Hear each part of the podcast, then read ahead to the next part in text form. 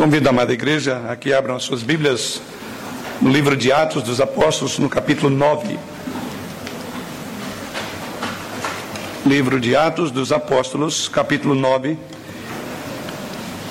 E vamos proceder à leitura dos primeiros 19 versos desse capítulo. Atos, capítulo 9. Diz-nos assim a palavra do Senhor a partir do verso 1. Saulo, respirando ainda ameaças e morte contra os discípulos do Senhor, dirigiu-se ao sumo sacerdote e lhe pediu cartas para as sinagogas de Damasco, a fim de que, caso achasse alguns que eram do caminho, assim homens como mulheres, os levasse presos para Jerusalém. Seguindo ele estrada fora, ao aproximar-se de Damasco, subitamente uma luz do céu brilhou ao seu redor. E caindo por terra, ouviu uma voz que lhe dizia: Saulo, Saulo, por que me persegues? Ele perguntou: Quem és tu, Senhor? E a resposta foi: Eu sou Jesus, a quem tu persegues. Mas levanta-te e entra na cidade, onde te dirão o que te convém fazer. Os seus companheiros de viagem pararam emudecidos, ouvindo a voz, não vendo, contudo, ninguém. Então se levantou Saulo da terra e, abrindo os olhos, nada podia ver. E guiando-o pela mão, levaram-no para Damasco. Esteve três dias sem ver, durante os quais nada comeu nem bebeu. Ora, havia em Damasco um discípulo chamado Ananias. Disse-lhe o Senhor numa visão: Ananias, ao que respondeu: Eis-me aqui, Senhor. Então o Senhor lhe ordenou: Dispõe-te e vai à rua que se chama Direita, e na casa de Judas procura por Saulo, apelidado de Tarso, pois ele está orando. E viu entrar um homem chamado Ananias, e impor-lhes as mãos para que recuperasse a vista. Ananias, porém, respondeu: Senhor, de muitos tenho ouvido a respeito deste homem, quantos males tem feito aos teus santos em Jerusalém. E para que trouxesse, trouxe autorização dos principais sacerdotes para prender a todos os que invocam o teu nome. Mas o Senhor lhe disse: Vai, porque este é para mim um instrumento escolhido para levar o meu nome perante os gentios e reis, bem como perante os filhos de Israel. Pois eu lhe mostrarei quanto lhe importa sofrer pelo meu nome. Então Ananias foi e entrando nas, na casa impôs sobre eles sobre ele as mãos, dizendo: Saulo, irmão, o Senhor me enviou a saber, o próprio Jesus, que te apareceu no caminho por onde vinhas para que recupere, recuperes a vista e fiques cheio do Espírito Santo. Imediatamente lhe caíram dos olhos como que umas escamas e tornou a ver. A seguir levantou-se e foi batizado. E depois de ter alimentado, sentiu-se fortalecido. Então permaneceu em Damasco alguns dias com os discípulos. Que o Senhor nos conduza por meio dessa passagem à instrução desta noite.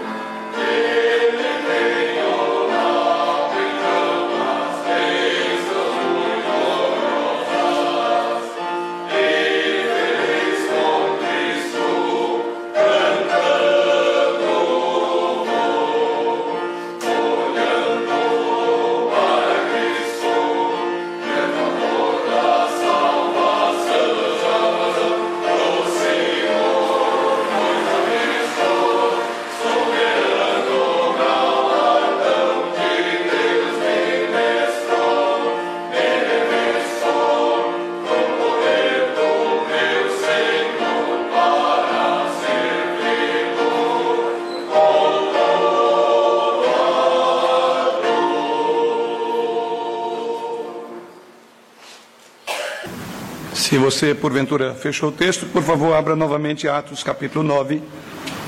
Vamos voltar os nossos olhos e a nossa atenção por alguns minutos naquilo que Deus tem para nos ensinar esta noite, nos encorajar.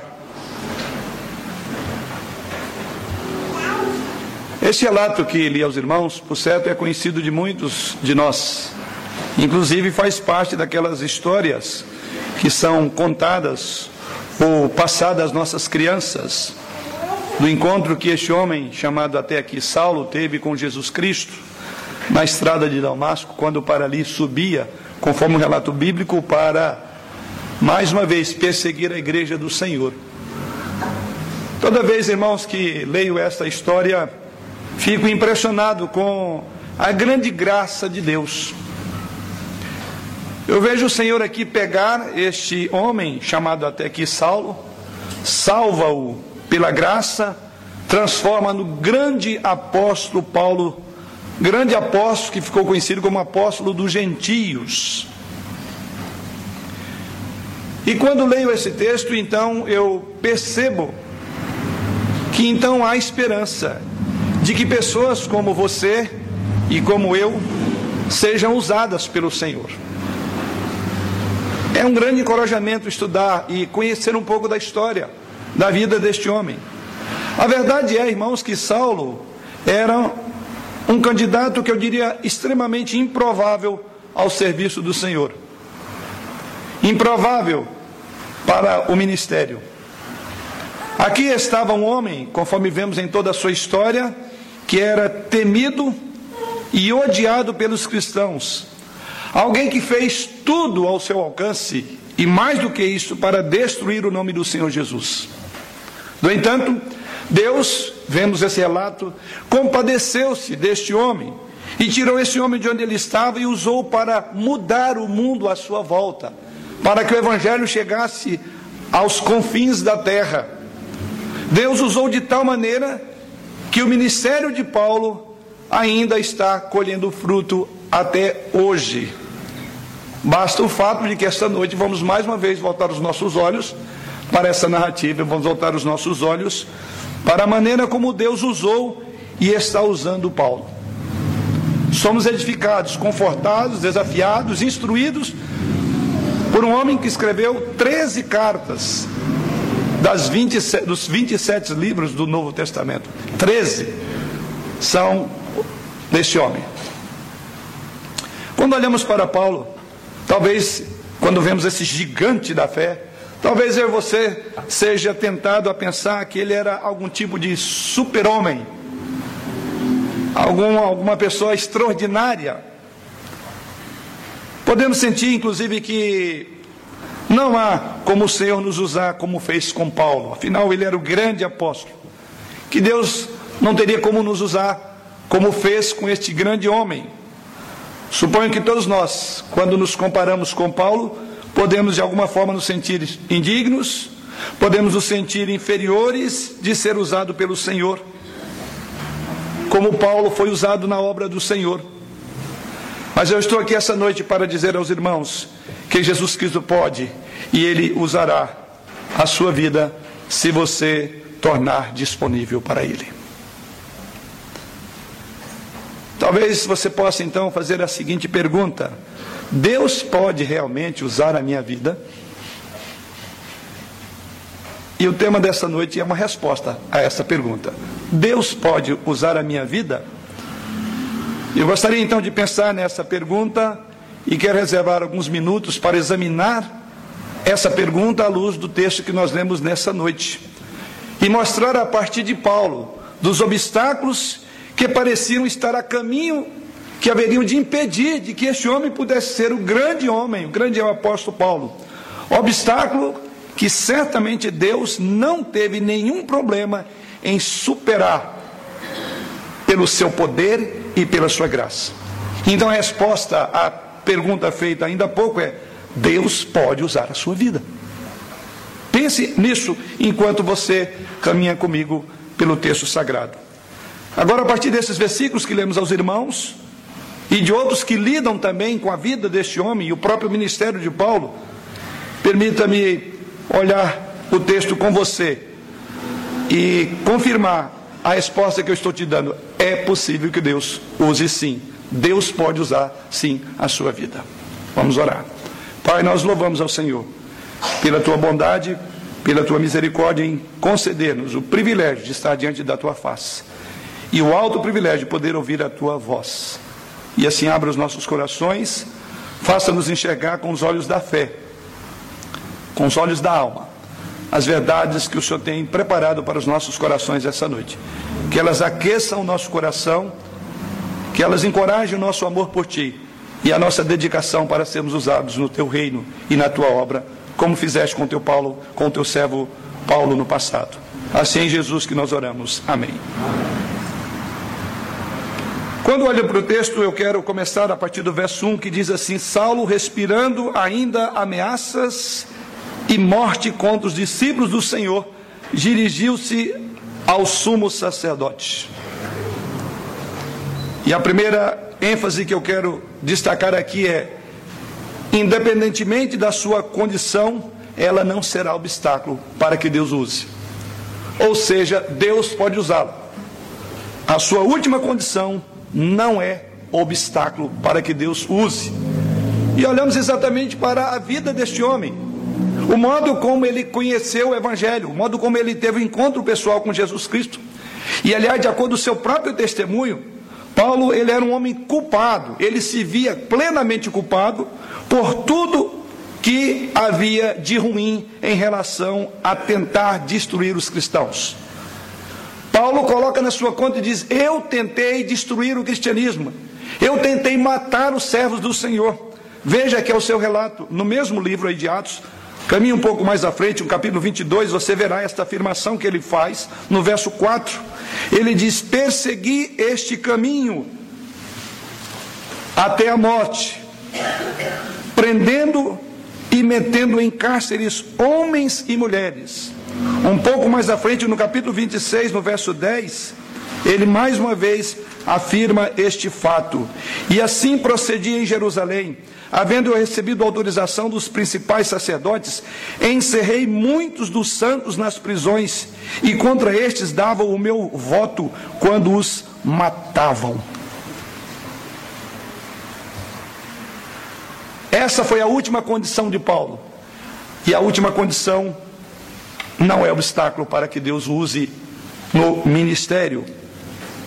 Veja que o apóstolo Paulo, nessas duas falas que vemos aqui, ele claramente deixa isso aos nossos olhos. Paulo nos diz sobre o seu passado. E quando ele olha para o seu passado, ele se vê como um assassino. Paulo era um rebelde contra o Senhor.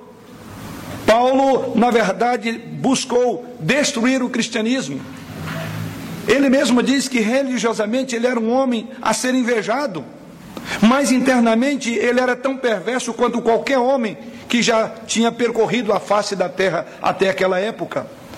E o evangelista Lucas, aqui no texto sagrado, ou antes de chegarmos ao capítulo 9, o evangelista Lucas já aponta alguns pontos, alguns aspectos desse caráter bélico, de ferocidade de Paulo em relação à igreja.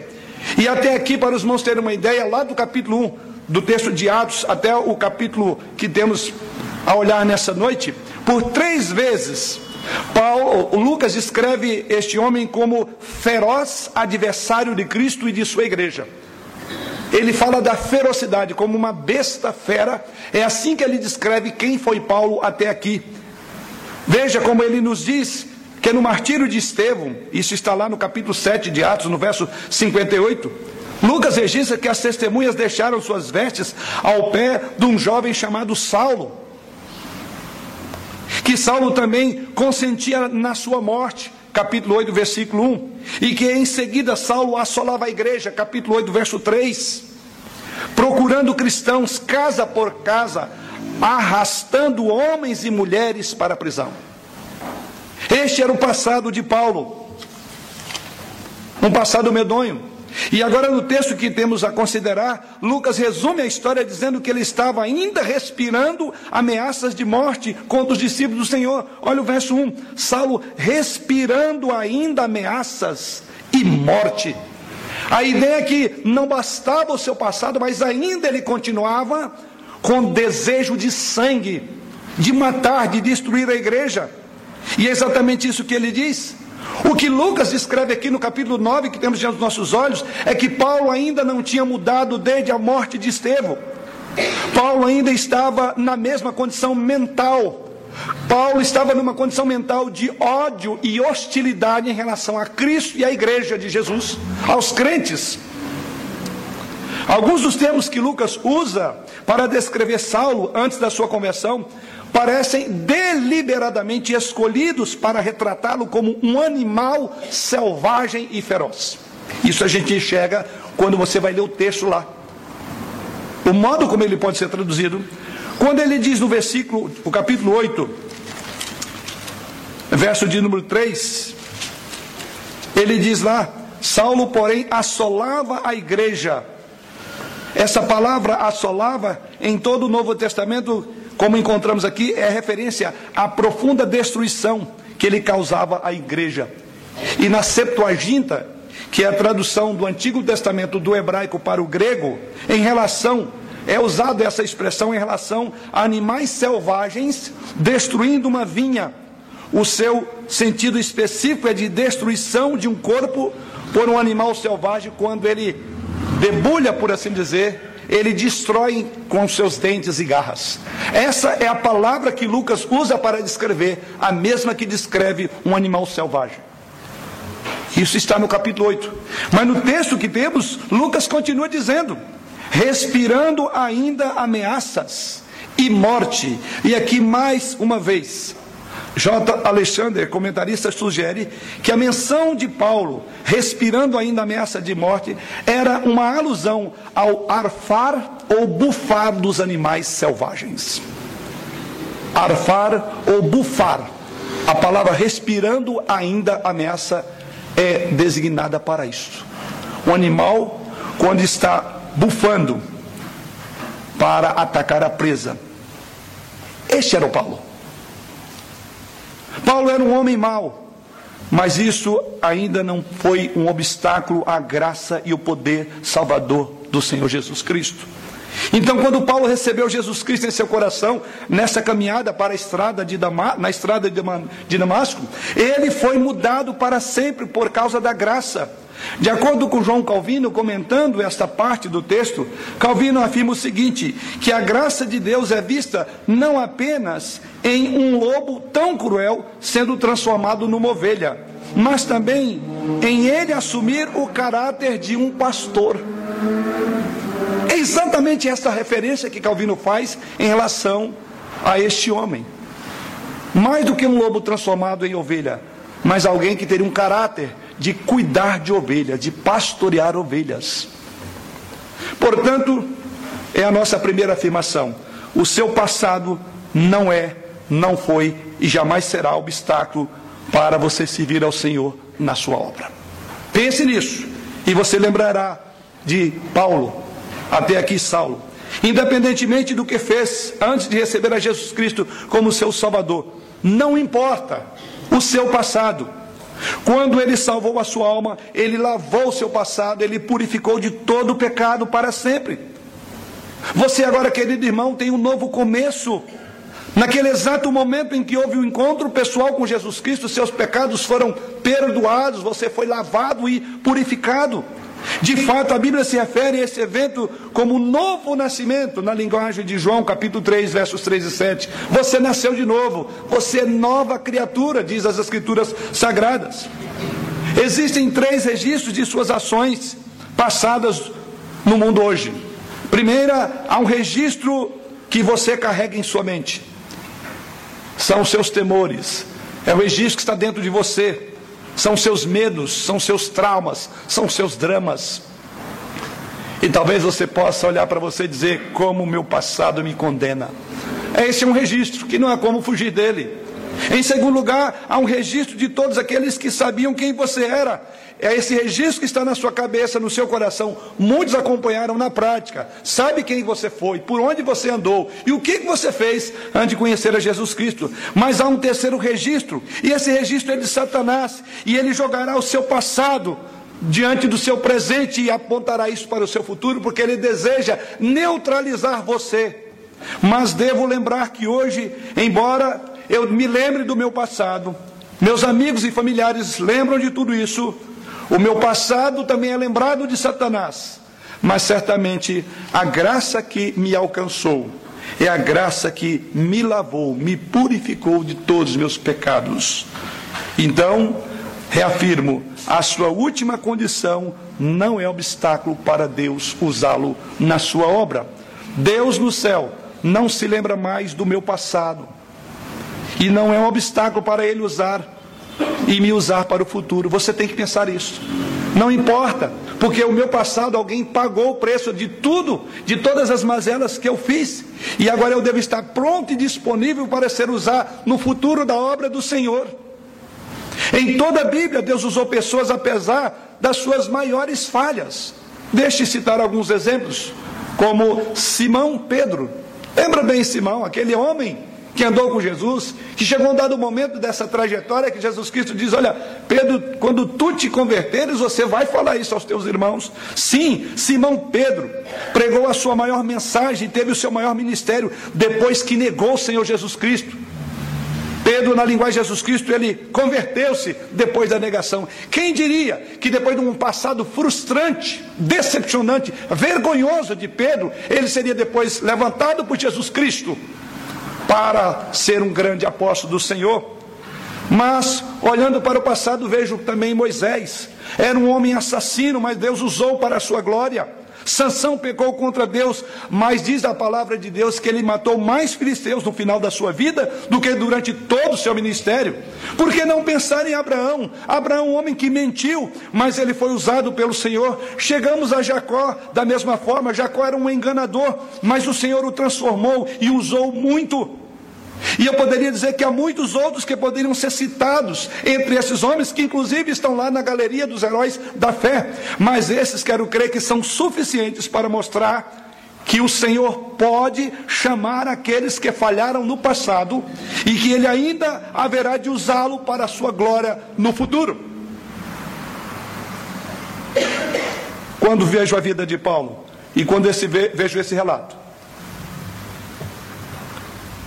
E diante da pergunta se Deus pode utilizar a minha vida, a resposta é: não importa a minha última condição, ela não será obstáculo para o Senhor.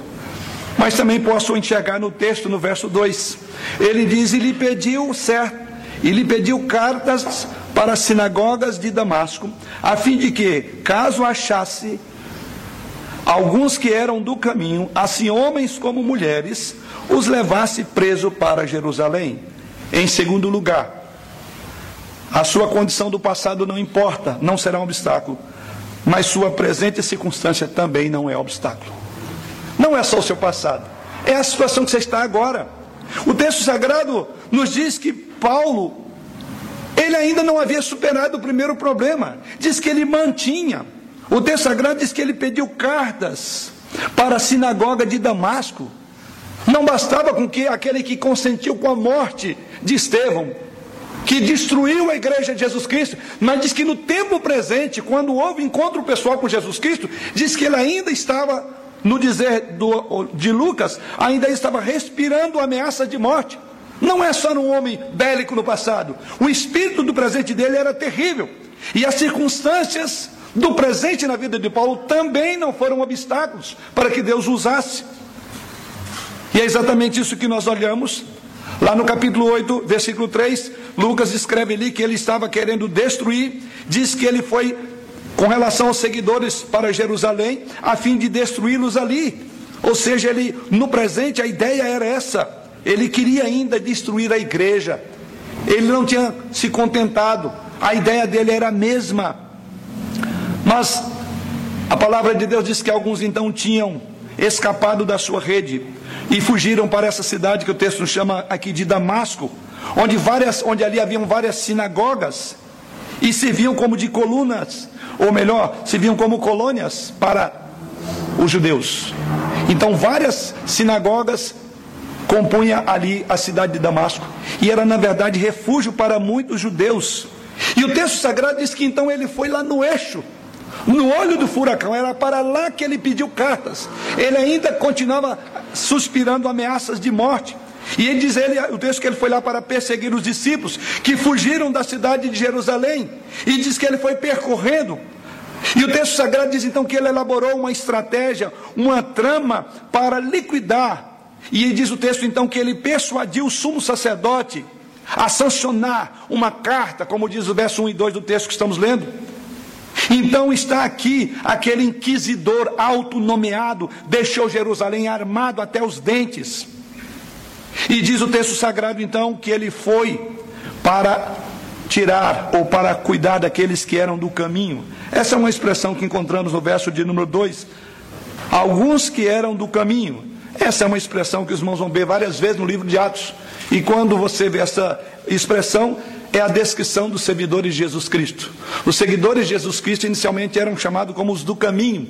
E o texto sagrado diz que ele foi com este propósito ou seja, assim, homens e mulheres. Era o propósito dele de destruir. E é por isso que no verso 2 diz que ele planejou de tal forma que ele não se contentava de que tivesse escapado das garras dele em Jerusalém, mas ele foi nos meandros da terra até buscar, até onde houvesse um crente, um cristão, ou um dos caminhos do caminho, esse ele iria matar.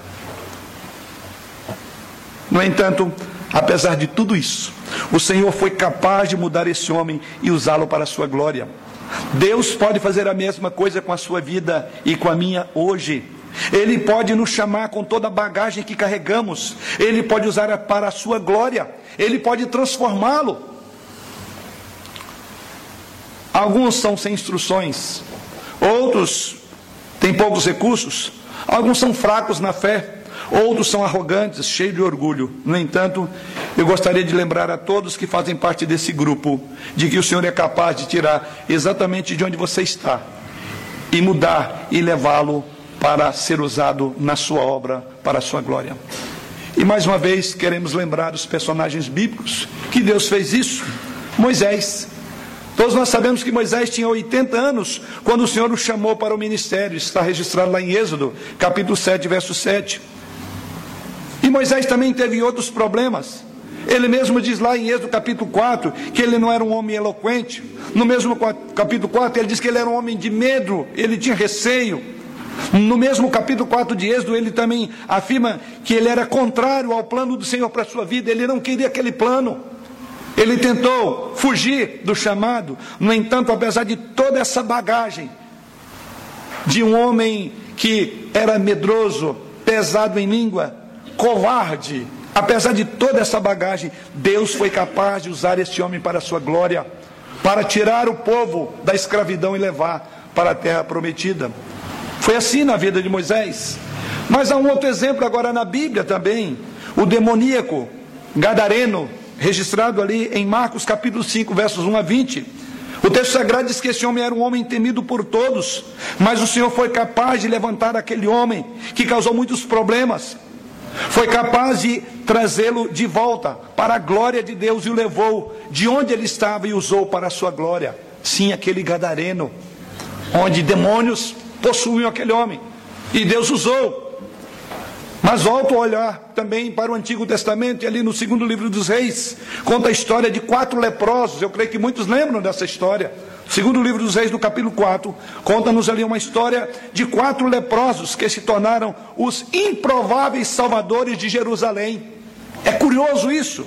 Deus apenas os levou de onde estavam como leprosos e os usou apesar das suas circunstâncias extremamente debilitadas. Quatro leprosos. Foi mais importante.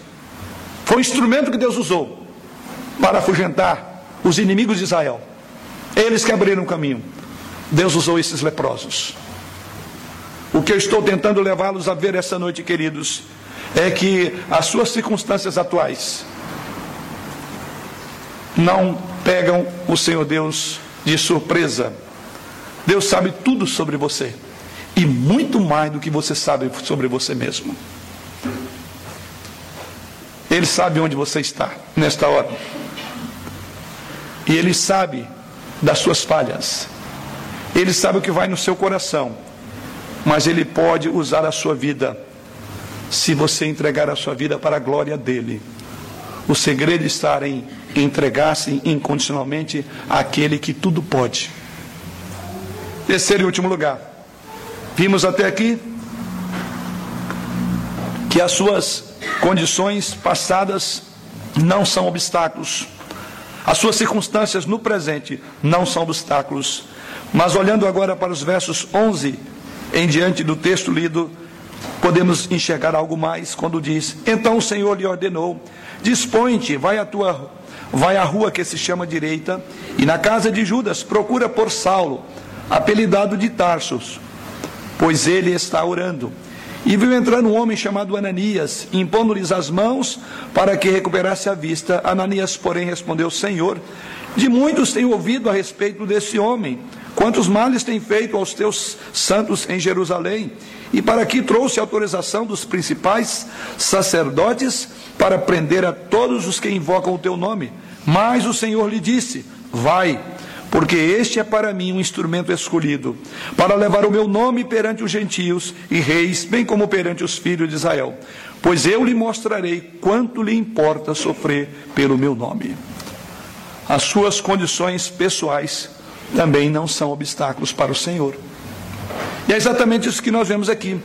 O texto sagrado diz que este homem ele era extremamente temido.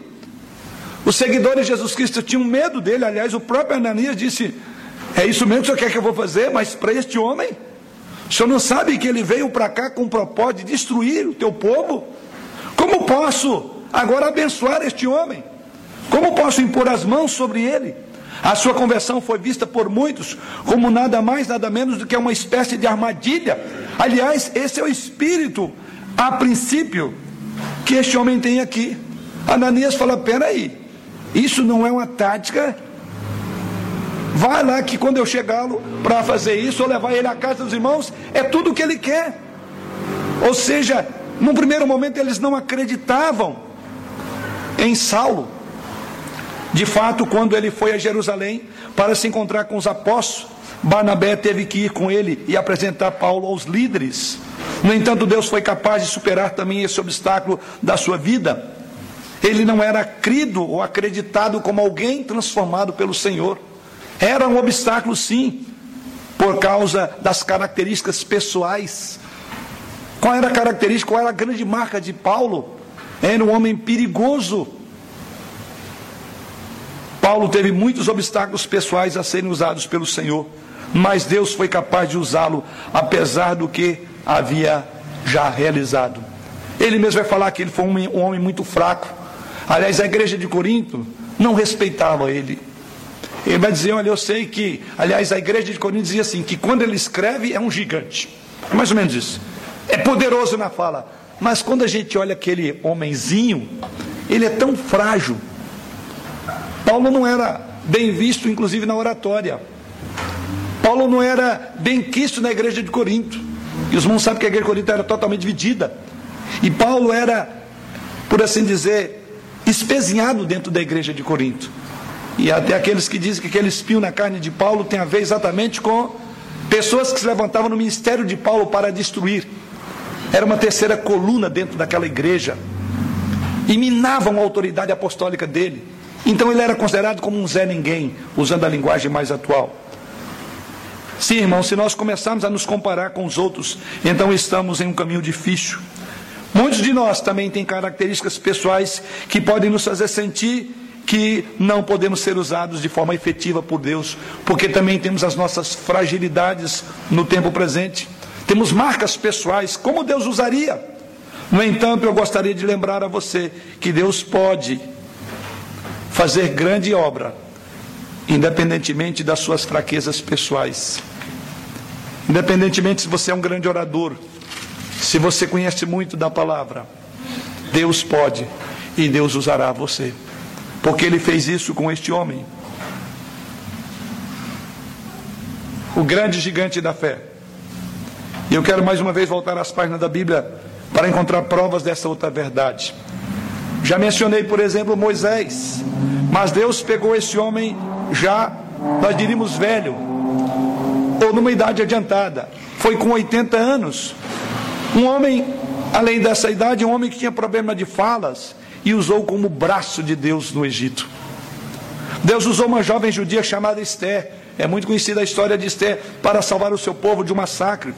Deus usou um garoto jovem, desconhecido, chamado Davi, para ser o maior rei que se sentou no trono de Israel. Deus usou um mendigo chamado Lázaro para pregar um sermão diário a um homem rico. Deus usou doze homens desconhecidos de várias esferas daquela cultura da época para incendiar o mundo e colocar o mundo de cabeça para baixo, como está em Atos capítulo 17, versículo 6. E eu diria que Deus usou até mesmo o seu filho, sob vários protestos. Todas as pessoas assumiam que ele era o filho bastardo de um soldado romano. Se você já viu esta afirmação, está é grave. Isso está lá em João capítulo 8, verso 41 que Jesus nada mais era do que um filho bastardo.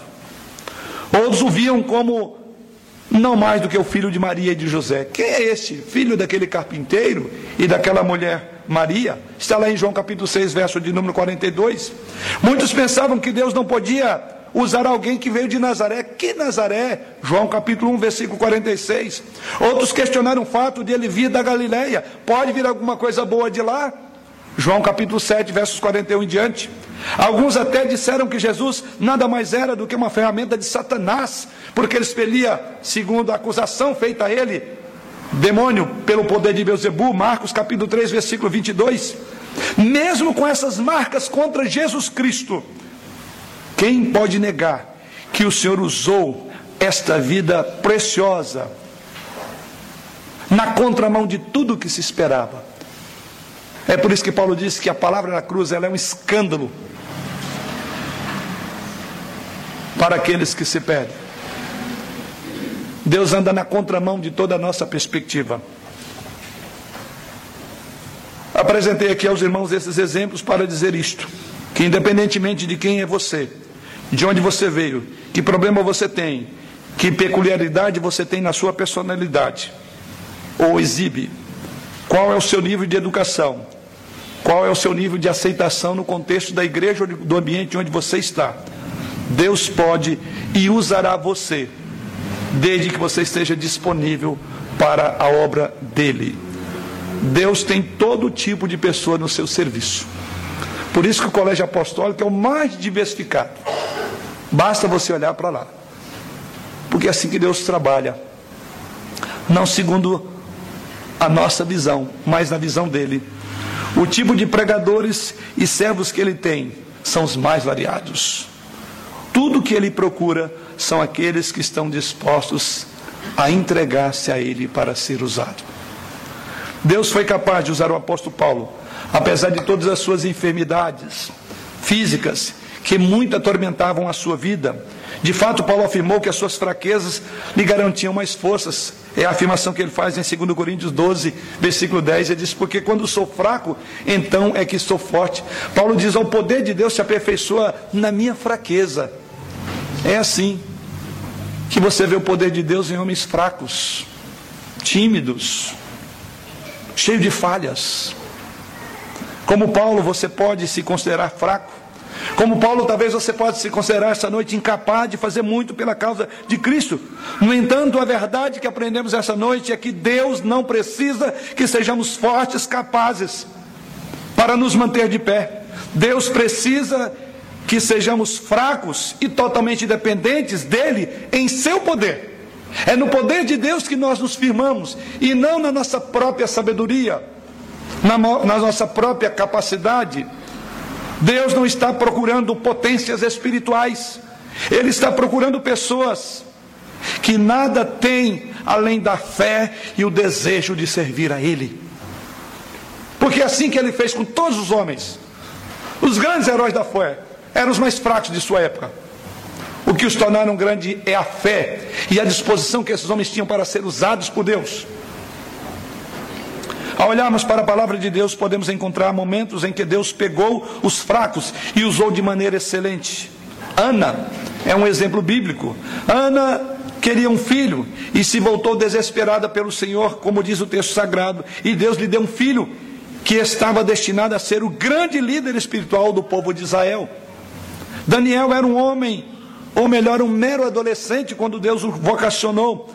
E Deus deu força àquele homem para resistir ao rei da Babilônia e outros impérios que sucederam ao Império Babilônico, conforme já estudamos nessa ocasião, em outras ocasiões. Tudo isso porque Daniel foi dedicado ao Senhor. Ali está a diferença. Era um moço dedicado a Deus. Não importa o império que esteja à sua volta, você pode ser usado por Deus. Maria era uma jovem adolescente quando Deus pediu que ela carregasse o Messias em seu ventre. Que tipo de preconceito ela sofreu? Imagine os irmãos naquele contexto. No entanto, Maria foi forte. Ela diz: Aqui está a serva do Senhor. Cumpra-se na tua serva a tua vontade. Os irmãos percebem que há uma linha que liga essas pessoas, chama Senhor, independentemente da minha fraqueza. Faça-se a tua vontade. Essa é a grande diferença. É aquilo que aconteceu com Paulo e com todos esses grandes personagens. Alguns de vocês talvez estejam lutando contra a depressão, outros, quem sabe, estão lutando contra a solidão, outros lutam contra sentimentos de inferioridade. Outros, quem sabe, mantêm uma maldade muito grande dos dias passados, ainda diante dos seus olhos. Alguns de vocês talvez estejam sentindo inadequados para realizar a obra do Senhor. Qualquer que seja o nome que a sua fraqueza possa ter, pode ser um obstáculo para você, menos para Deus. No entanto, para o Senhor, o seu problema não é nada. Deus pode tirá-lo de onde você está, em sua fraqueza, e usá-lo para confundir os fortes do tempo presente. Você pode ser um gigante, se tão somente ouvir a voz do Senhor e dizer: Senhor, eis-me aqui, envia-me a mim. Deus pode tirar você de onde você está e fazer de você uma inspiração para os que estão em sua volta e dizer: vale a pena ser crente porque essa pessoa me inspira. O segredo está numa palavra: renda-se ao Senhor. E eu caminho para, para o término dessa mensagem. Você está totalmente rendido ao Senhor e à sua vontade, à sua vida? Aqui que está o segredo. Isso depende de você. Você precisa de estar pronto, disposto e disponível. Para concluir, Deus pode usar a minha vida? Foi a pergunta. A resposta é sim. Pode. Como ele fez com todos esses homens, e particularmente como estamos vendo essa noite na vida de Paulo um retumbante sim. Deus pode usar a minha vida. Não importa a minha condição passada, ela não será obstáculo se Deus quiser usar a minha vida. Não importa as circunstâncias atuais, ela não será um obstáculo se Deus quiser usar a minha vida. Não importa as minhas características pessoais, quão frágil eu sou, Deus pode usar a minha vida. Nenhuma delas será obstáculo para o Senhor. Mas eu devo estar pronto. Tenho que me colocar à disposição do Senhor para ser usado. Mas há algo mais. Há apenas algumas perguntas que precisam ser consideradas antes de encerrarmos o pensamento dessa noite. A primeira pergunta é: você está realmente salvo?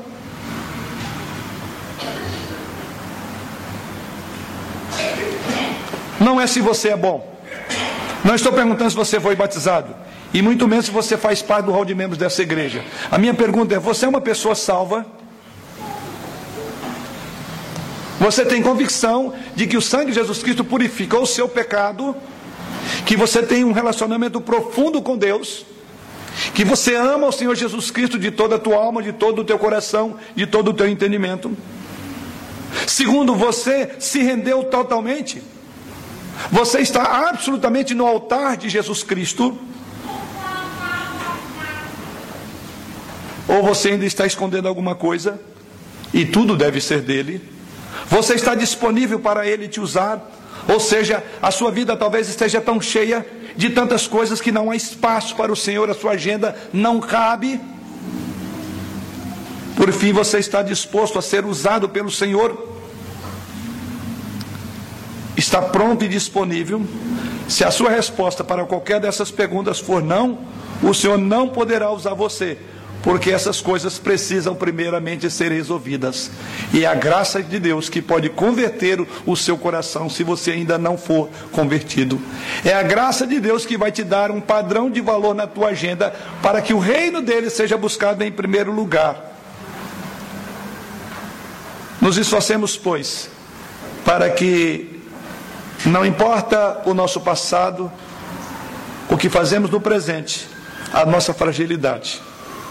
Importa que o nosso coração está pronto para que o Senhor faça da nossa vida o que Ele quiser. Que sejamos como um vaso de bênçãos a ser usado nas mãos do Senhor, deixando que Ele nos molde e que Ele esculpa ou venha esculpir a imagem de Jesus em nossos corações que esteve pronto e disponível para ser usado por Deus. A Ele seja dada a glória. Amém.